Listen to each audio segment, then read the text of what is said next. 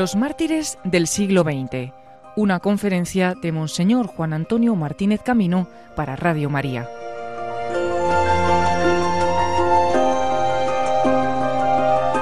Los mártires del siglo XX.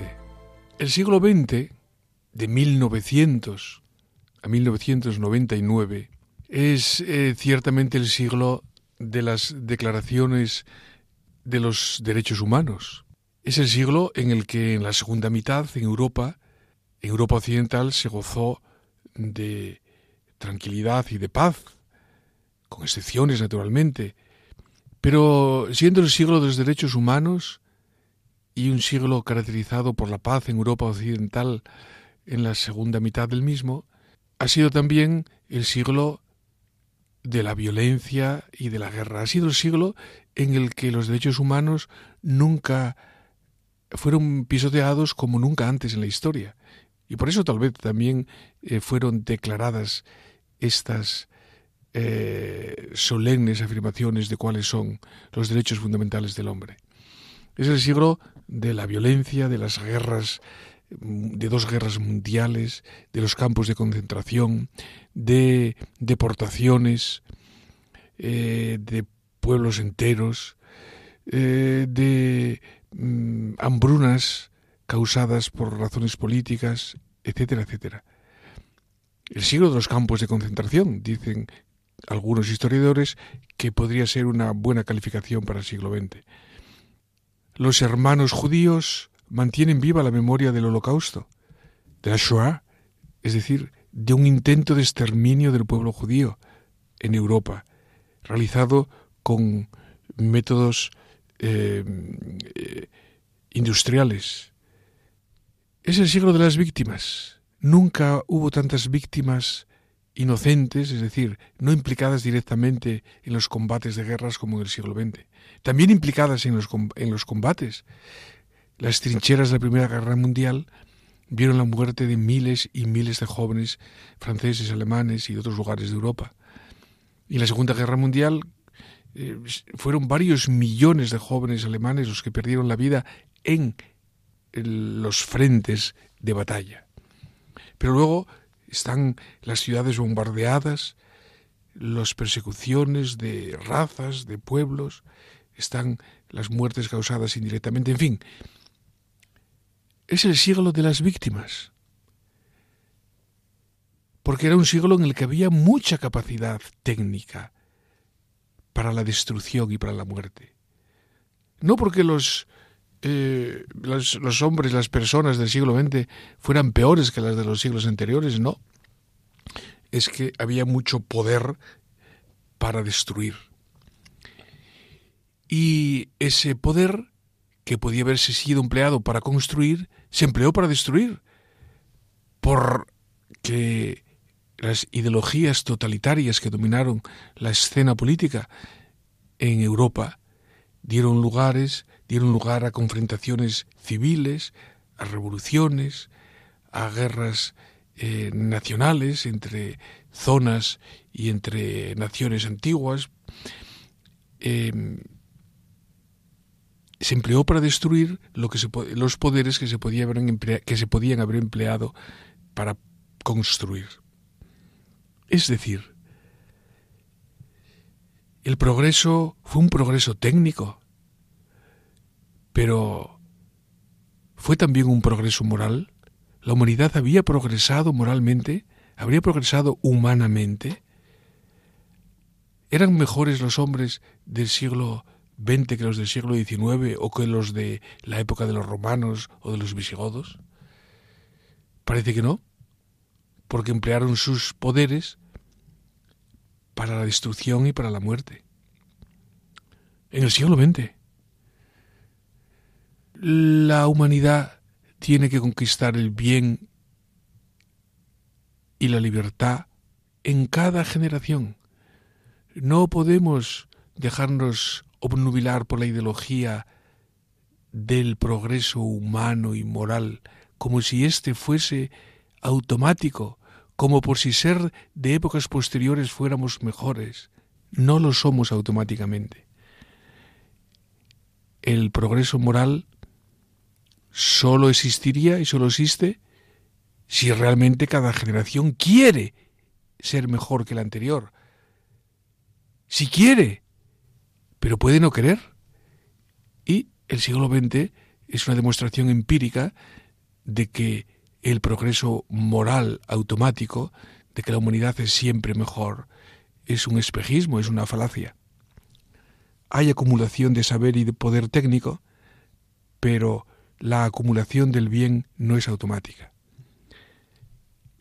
Y en este marco eh, de un siglo de, de un siglo de fuego y de hierro, en un siglo de víctimas, aparece el siglo de los mártires. Aparece una multitud tremenda de cristianos que dieron su vida por ser cristianos, que puestos ante la disyuntiva de apartarse de la fe y de adorar los ídolos del mundo, apartarse de Jesucristo y adorar los ídolos del mundo, entre ellos el ídolo del progreso,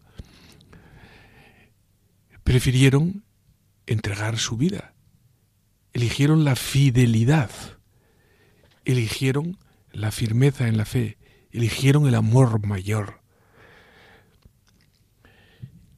Y ahí está esa multitud, ese ejército ciertamente innumerable, el blanco ejército de los mártires, como se dice en el libro del Apocalipsis, el blanco ejército de los mártires, que han blanqueado sus mantos en la sangre del Cordero. ¿Blanquear con la sangre? La sangre es roja. Sí, pero es una sangre que purifica, que limpia, que hace resplandeciente el alma y la vida humana, representada en esos blancos mantos de los mártires, el blanco ejército de los mártires del siglo XX. Fue el siglo de las víctimas y fue el siglo de los mártires, porque fue el siglo de las víctimas, el siglo XX fue el siglo de los mártires. Podemos preguntarnos, ¿quiénes son los mártires? En un primer momento vamos a hablar un poco de esto, ¿quiénes son los mártires? los mártires de todos los tiempos. En un segundo momento vamos a hablar de quiénes son los mártires del siglo XX. Y en un tercer momento vamos a tratar de responder a esta pregunta. ¿Por qué tantos mártires en el siglo XX? ¿Quiénes son los mártires? Para entender el misterio del martirio cristiano, hay que mirar a la cruz de Jesucristo. El martirio significa morir con Cristo. El martirio, el mártir no es un héroe, simplemente, también, también es un héroe el mártir cristiano, pero no es un héroe que tenga una fuerza de voluntad sobrehumana o que sea un amigo de la muerte un necrófilo, no es un atleta del espíritu que ha dominado su amor a la vida de tal manera que pone la vida bajo sus pies con una fuerza sobrehumana, humana. Eh, eh, sí, es también eso, puede ser también eso, es un héroe, pero sobre todo es alguien que realiza lo que todo cristiano es. Todos los cristianos somos los que hemos muerto con Cristo, hemos sido sepultados con Él en su muerte en el bautismo, para morir al pecado y para vivir la vida gloriosa, divina, la vida del resucitado. Entender el misterio del martirio, de los mártires de todos los tiempos, la iglesia siempre ha sido iglesia de mártires, desde Pedro, desde Esteban, el primer mártir, Pedro, Pablo, todos los apóstoles, incluso Juan, que murió en el destierro, puede ser considerado mártir, no de sangre, pero un mártir de testigo con el sufrimiento. El mártir en el sentido estricto es el que derrama su sangre por causa de la fe, por causa del amor a Dios, por no anteponer nada al amor de Cristo por amar realmente a Dios sobre todas las cosas, incluso más que la propia vida. Pero como estaba diciendo, esa es la cualidad de todo cristiano. La cualidad profunda de todo cristiano es el que deja venir la muerte de Cristo sobre él, sobre mí, morir yo la muerte de Cristo, porque muriendo la muerte de Cristo, tengo la vida divina. Y he vencido a la muerte temporal, y he vencido el miedo a la muerte, para poder vivir la libertad de los hijos de Dios. Eso es la vocación de todo cristiano por el bautismo.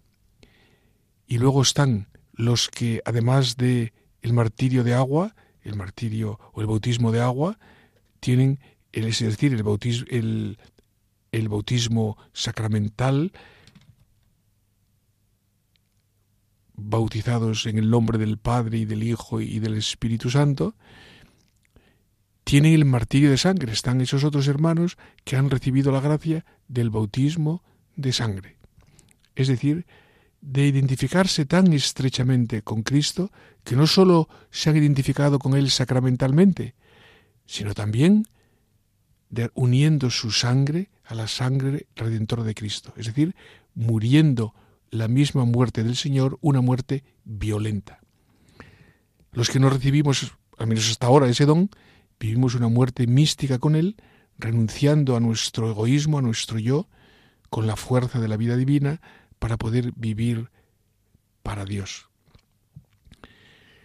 Por eso la Iglesia, si esto es así, la Iglesia nos dice que, nos dice el Concilio Vaticano II en la Constitución Lumen Gentium, que después de la Virgen y de los, y de los apóstoles, y los apóstoles fueron todos mártires, como acabamos de decir, después de la Virgen y de los apóstoles, la Iglesia venera con especial devoción entre todos los que han alcanzado ya la gloria en plenitud a los mártires. Los venera de manera especial, porque en ellos se realiza no sólo de modo sacramental, sino y de modo místico, sino de un modo real, como dice Santo Tomás, de un modo real, la identificación con Cristo de todo cristiano, es decir, la superación del pecado y de la muerte y la vida para Dios y la vida en plenitud. Este es el martirio, qué distinto de una visión pesimista o negativa o dolorista del martirio. Los mártires son vencedores, así los ha entendido la Iglesia siempre. Los mártires son los que han vencido con Cristo al pecado, al mundo y a la muerte. Y al enemigo del ser humano, que es en el fondo el que odia al ser humano y es el instigador del mal, el padre de la mentira, que ha perdido todo su poder en la cruz y en la resurrección de Cristo. Los mártires completan en su carne para la Iglesia, en cada momento de la historia de la Iglesia, lo que falta a los sufrimientos de Cristo, a la cruz de Cristo. Pero es que le falta algo a la cruz de Cristo, es que no es ella y ella sola, es decir, la sangre de Cristo y ella sola, Cristo y Él solo el que nos salva. Claro, solo Él nos salva.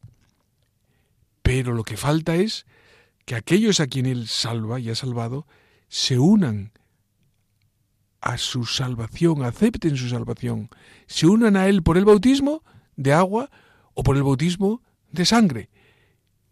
Y en eso consiste el llevar a plenitud, completar lo que falta. Los mártires son en este sentido unos especialísimos colaboradores de la salvación que viene por la cruz de Cristo. San Ignacio de Antioquía, que era el segundo sucesor de San Pedro en la sede de Antioquía, hoy en Siria, San Ignacio, que fue martirizado en Roma eh, en el año 100 más o menos de nuestra, eh, después de Cristo, en el año 100 de nuestra era, San Ignacio hablaba de las ramas de la cruz. La cruz de Cristo, que es el árbol de la vida, tiene ramas y esas ramas son de modo especial los mártires, a través de los cuales la savia, la vida que viene del árbol de la cruz de Cristo, se hace presente para la humanidad en cada momento de su camino en el mundo.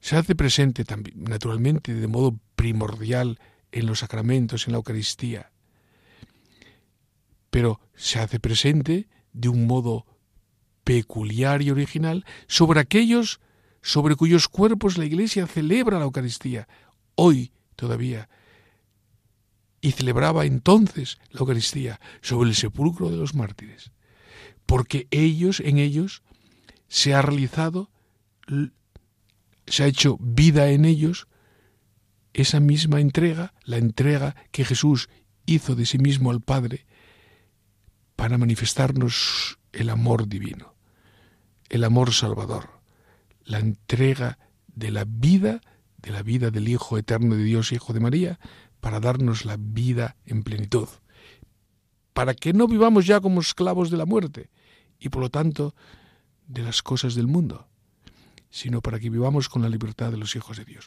Los mártires son los primeros actores de esta salvación,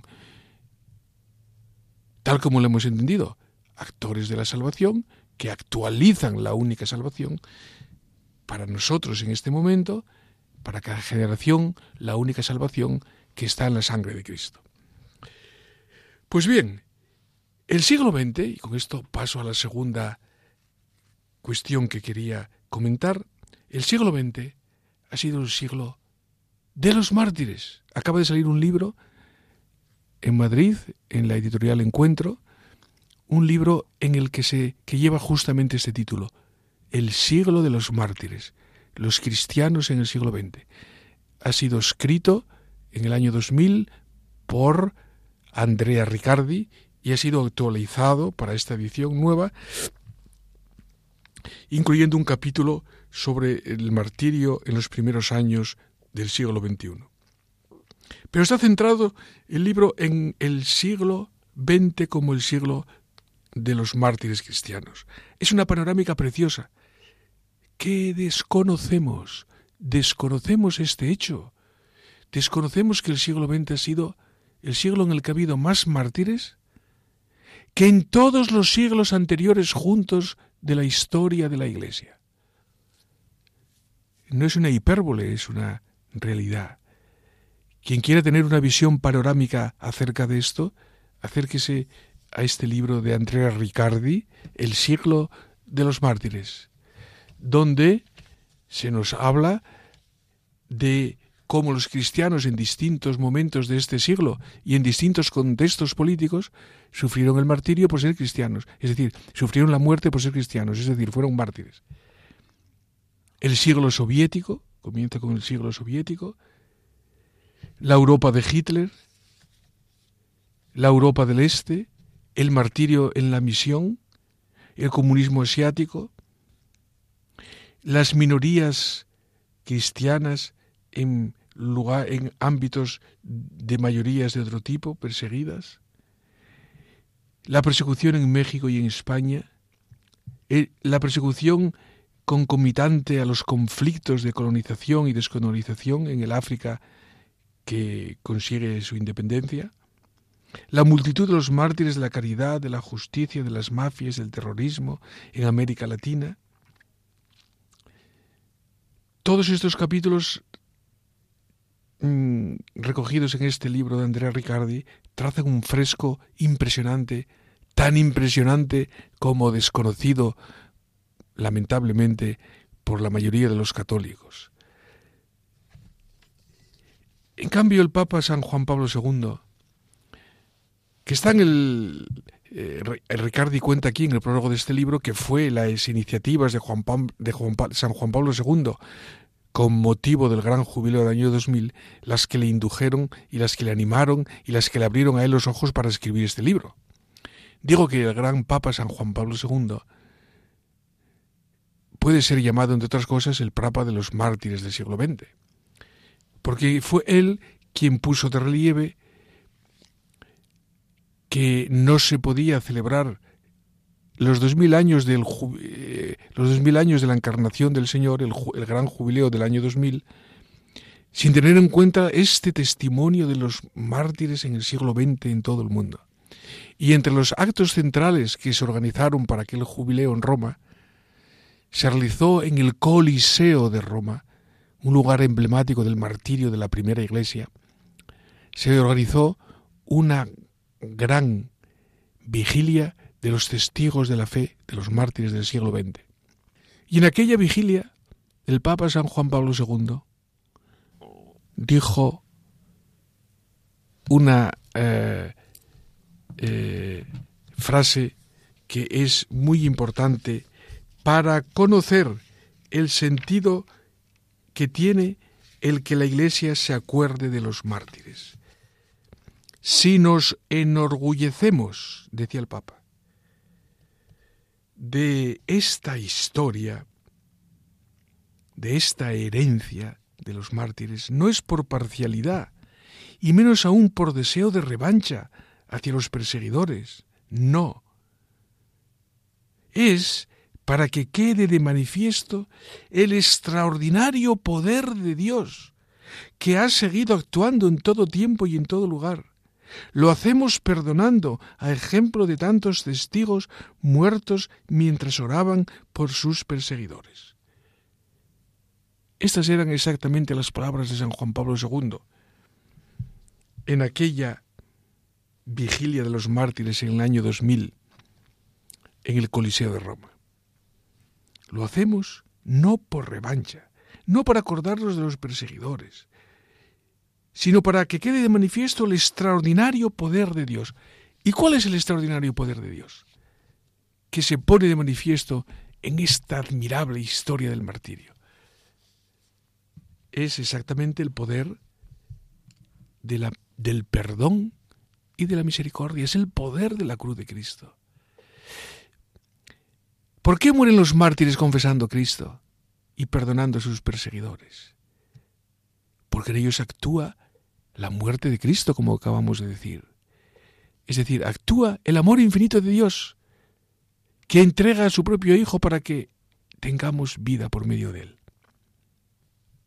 Este es el contexto. El contexto es celebrar el poder de Dios, que es el poder de la debilidad de los mártires en los que se realiza la fortaleza del poder divino. Porque si la humanidad del siglo XX, una humanidad que ha vivido las tinieblas de un círculo de hierro, del odio masivo, del odio de masas, de la muerte causada con medios industriales a millones y millones de inocentes. Si esa humanidad todavía puede levantar la cabeza, es por los que murieron sin odio y con la luz de la esperanza de la fe cristiana. O al menos si no tenían la fe cristiana, porque también hay otros, hay casos, murieron sin odio, por la actuación del Espíritu Santo en el corazón de todos los hombres. Pero aquí que los mártires cristianos murieron explícitamente por este motivo y por esta razón, y en ellos se manifiesta el poder de Dios, y por ellos, y en ellos la Iglesia tiene una herencia y un tesoro de un valor incalculable, un tesoro espiritual de un valor incalculable.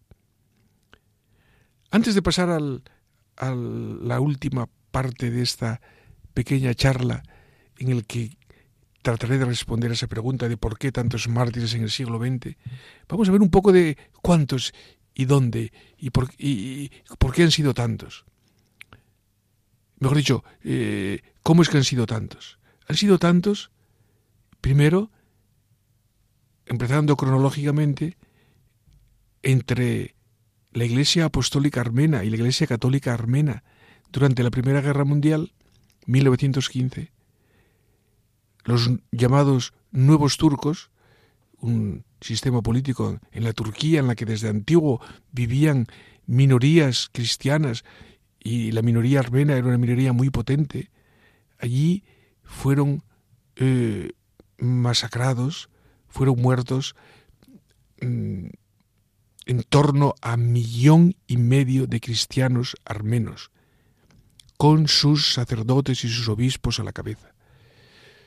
La Iglesia Católica, la Iglesia Apostólica Armena, ha canonizado hace unos años a todos ellos. Ellos tienen un sistema distinto que nosotros y ha canonizado a todos los que en aquel genocidio murieron por ser cristianos. Dios lo conoce, sabe quiénes exactamente eran por el nombre y así en grupos han sido canonizados por la Iglesia Apostólica Armena. La Iglesia Católica también ha, canonizado y beatificado a algunos armenos católicos. Quiero mencionarles solamente a uno de ellos, el arzobispo de Mardin, una ciudad en el centro de Turquía. El arzobispo, el arzobispo armeno católico de Mardin ha sido beatificado por San Juan Pablo II, se llamaba Ignacio Mayolán, el beato Ignacio Mayolán, que tuvo que ver cómo eran asesinados todos sus sacerdotes, que eran veintitantos, y todo su pueblo, antes de eh, ser el mismo asesinado. 1915. Ahí en conjunto ya contamos con un ejército de más de un millón de cristianos armenos, armenos apostólicos y armeno católicos, asesinados en el trasfondo de los asuntos políticos que movían la Primera Guerra Mundial y movían la nueva situación de Turquía. Y luego la revolución de 1917. A partir de la revolución de 1967 en Rusia, el sistema soviético eh, puso en marcha un sistema persecutorio eh, que por su duración y por su intensidad mm, puede ser tal vez considerado como el más atroz de la historia de la Iglesia. La Iglesia ortodoxa eh, rusa vio el martirio en cifras increíbles, pocos conocidas. Las tienen ustedes en este libro de Andrea Riccardi, El siglo de los mártires. Si en España, en la persecución de los años 30, durante la revolución paralela a la guerra civil, fueron asesinados doce obispos, de los cuales han sido beatificados ya eh, diez, en la, Iglesia Ortodoxa rusa fueron asesinados, claro, en un tiempo mucho más largo y en un contexto mucho más amplio, pero fueron asesinados en torno a 250 obispos ortodoxos rusos y sacerdotes y religiosos y religiosas, monjes y monjas y diáconos de la Iglesia Ortodoxa rusa. Si en España fueron unos 8.000 sacerdotes y religiosos y religiosas, allí más de 200.000 no me están oyendo ustedes mal. Y pueden ustedes ver en este libro las fuentes históricas en las que se basan estas afirmaciones. Laicos, ortodoxos rusos, pero también católicos, la minoría católica, la Iglesia Católica en la Unión Soviética prácticamente fue exterminada, desapareció. Laicos ortodoxos rusos, centenares de miles. La persecución en Polonia bajo la ocupación nazi. Los nazis, Hitler, asesinó en Polonia a más de 3.000 sacerdotes católicos por ser sacerdotes católicos. Son conocidos algunos como San Maximiliano María Colbe, como Teresa Benedicta de la Cruz, Edith Stein, pero otros muchos desconocidos todavía, muchos ya beatificados, más de ciento y pico beatificados por San Juan Pablo II. Pero luego está Albania, está Croacia, está Rumanía. En Rumanía, el Papa, el Papa Francisco, el 2 de junio, de pronto, eh, en los primeros días de junio, no sé si el 2 exactamente, ahora, en su viaje a Rumanía, va a beatificar a siete obispos greco-católicos rumanos, asesinados desde los años 40 hasta el año 1963. La Iglesia greco-católica en Ucrania fue prácticamente exterminada por eh, el comunismo en los años 40, 50, 60. Y en Alemania, en los países de habla alemania, de habla alemana, por supuesto en España, antes en los años 20 en México, luego en Indochina, en China, en Indochina, en África, en el, contexto de las guerras y de las revoluciones en torno a los procesos de descolonización. En total, Ricardi calcula tres millones de mártires cristianos en el siglo XX. Calcula él. Son cifras tal vez cortas, si tenemos en cuenta lo que acabamos de mencionar. Al menos tres millones. La persecución en España en los años 30 se inscribe en esta persecución mm, en distintos contextos políticos, pero acontecida en, eh, en todo el mundo y de manera muy especial en Europa, desde los Urales hasta, eh, hasta la península ibérica, hasta España. Y eh, la cuestión final, y terminamos, y vamos terminando. ¿Y por qué tantos mártires en el siglo XX? ¿Por qué tantos mártires en el siglo XX? Es una pregunta, naturalmente, cuya respuesta solo podemos atisbar o aventurar. Está ya dicha en estas palabras de San Juan Pablo II en el Coliseo, está ahí insinuada, para que se ponga de manifiesto el poder de Dios en todos los momentos de la historia. El poder de Dios, que es el poder del perdón y la misericordia. Si el siglo XX fue el siglo de las víctimas, de la violencia, si el siglo XX fue un siglo sin misericordia, un siglo inmisericordia, tenía que ponerse muy de manifiesto lo que es la misericordia de Dios.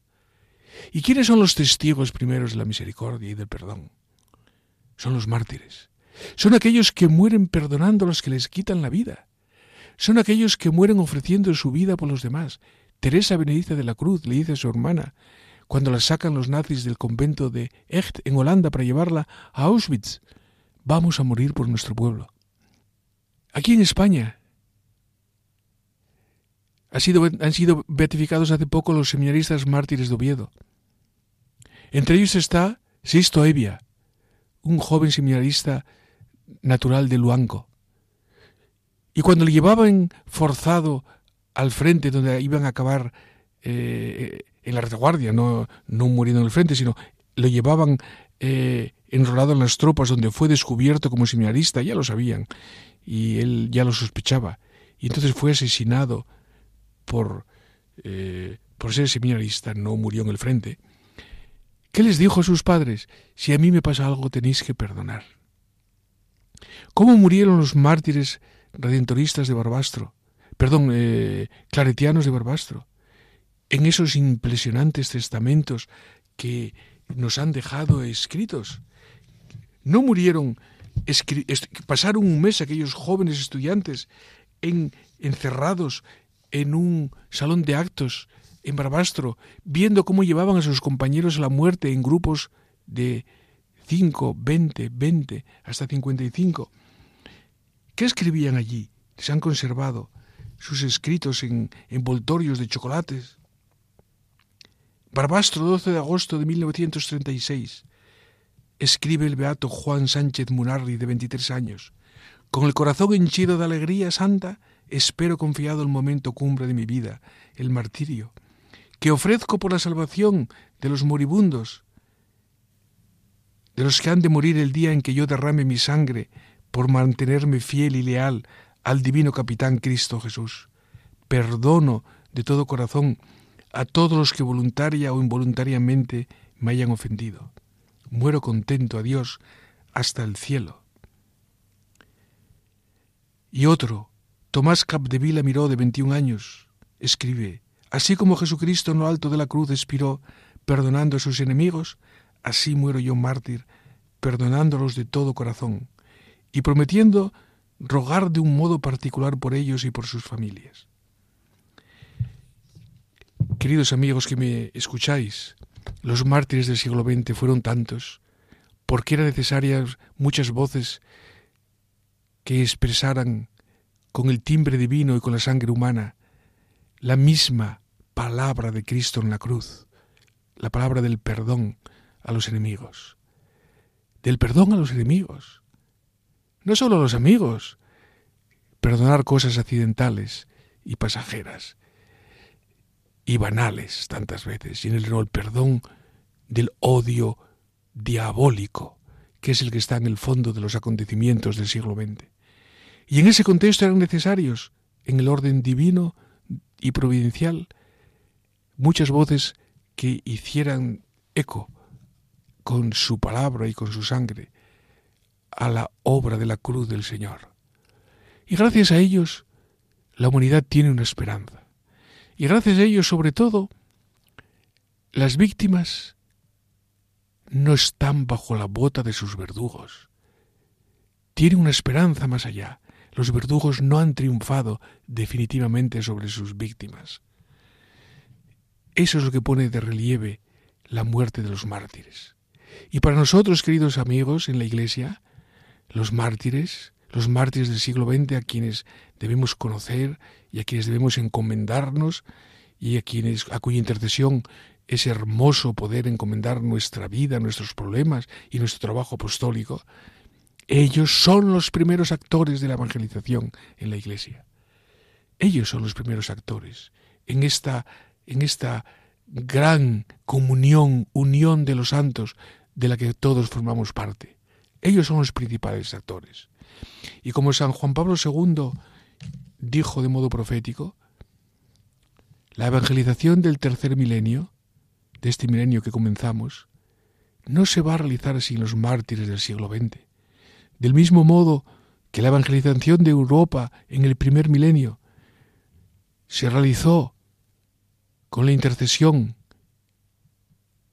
de los mártires de los primeros siglos de la era cristiana, de la época de Roma, del mismo modo, en la intuición del Papa Santo, eh, la evangelización de nuestro tiempo no será sin la intercesión y sin la comunión con los mártires del siglo XX un acontecimiento y un tesoro trascendental, de gran relevancia, por supuesto, para la Iglesia, y también, si lo es para la Iglesia, para la humanidad entera. Terminamos encomendándonos a ellos, a los santos mm, y beatos mártires del siglo XX en España, mártires del siglo XX en todo el mundo, y a la reina de los mártires. Santa María, Reina de los Mártires, ruega por nosotros.